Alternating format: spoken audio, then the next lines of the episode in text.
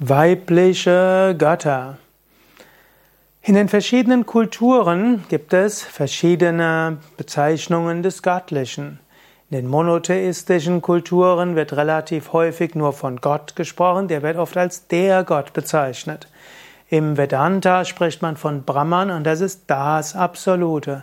Und das Absolute ist eins mit Atman, das Selbst. Aber ja, auch im Vedanta gibt es dann auf der relativen Ebene Ishvara und Ishvara ist der persönliche Gott und Ishvara manifestiert sich dann auf verschiedene Weisen und dann gibt es männliche Attribute des Göttlichen und weibliche Attribute des Göttlichen. Weibliche Götter würde man besser bezeichnen als Göttinnen und auf unserer Internetseite wiki.yoga-vidya.de Göttinnen bekommst du viel über die Göttinnen und du hast auch einen großen Überblick über die Göttinnen der verschiedenen Traditionen.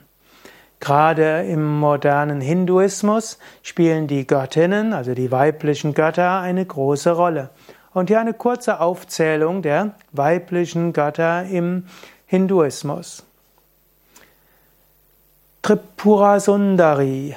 Tripura Sundari ist vielleicht die Göttin schlechthin. Sie wird auch als Raja Rajeshwari bezeichnet oder als Shakti. Diese Tripura Sundari, die Shakti, die Mahashakti, Raja Rajeshwari ist die kosmische Energie überhaupt. Man könne dort sagen, in diesem Shaktismus wird das Göttliche als weiblich angesehen. Und diese göttliche Mutter an sich nimmt dann verschiedene Formen an und so haben wir verschiedene weibliche Götter. Durga und Kali.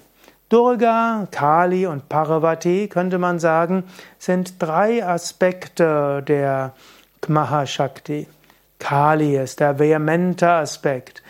Kali ist der weibliche Gott der Zerstörung, der Auflösung, auch der Prüfungen. Dann gibt es Durga, Durga ist die mütterliche Liebe, der weibliche Gott der mütterlichen Liebe. Durga ist die Gattin von Schutz und auch Schutz der Bedrückten und diejenigen, die hilft, gegen alles Negative zu kämpfen. Drittens gibt es dann Parvati und Parvati sind dieser Mythologie der freundliche Aspekt der göttlichen Mutter. Parvati ist liebevoll, schön und ruhiger.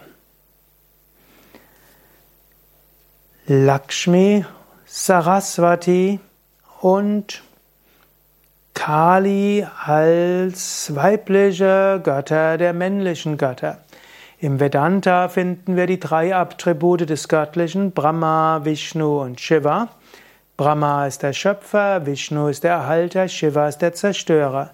Und diese Götter haben weibliche Attribute. Brahma hat als weiblicher Attribut, als seine Gemahlin hat äh, Saraswati und auch Gayatri. Vishnu hat als weibliches Attribut seine Gemahlin Lakshmi. Shiva hat als weibliches Attribut Kali, manchmal auch in seiner Manifestation als Parvati. Die Mahavidyas als zehn weibliche Götter im Tantrismus, insbesondere Sri Vidya Tantra. Im Srividya Tantra spielt Raja Rajeshwari die Hauptrolle, aber wird manchmal eben auch bezeichnet als zehn Weisheitsgöttinnen. Und ich will nur ein paar aufzählen. Unter den zehn Weisheitsgöttinnen gibt es zum Beispiel jetzt äh, Shodashi, die auch als Sundari bezeichnet wird, als ein Aspekt. Dann gibt es Kamalatmika, die ähnliche Eigenschaften wie Lakshmi hat. Es gibt Matangi, die Göttin der Sprache, ähnlich wie Saraswati.